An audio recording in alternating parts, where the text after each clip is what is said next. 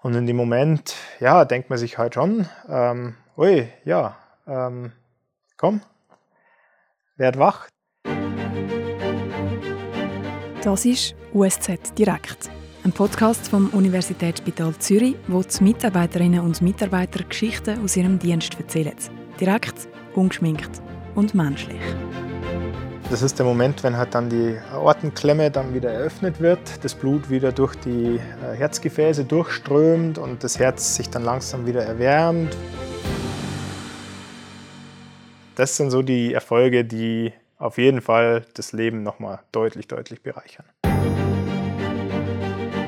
USZ direkt. Zum Hören auf usz.ch, Spotify, Apple Podcasts und überall dort, wo es gute Podcasts gibt.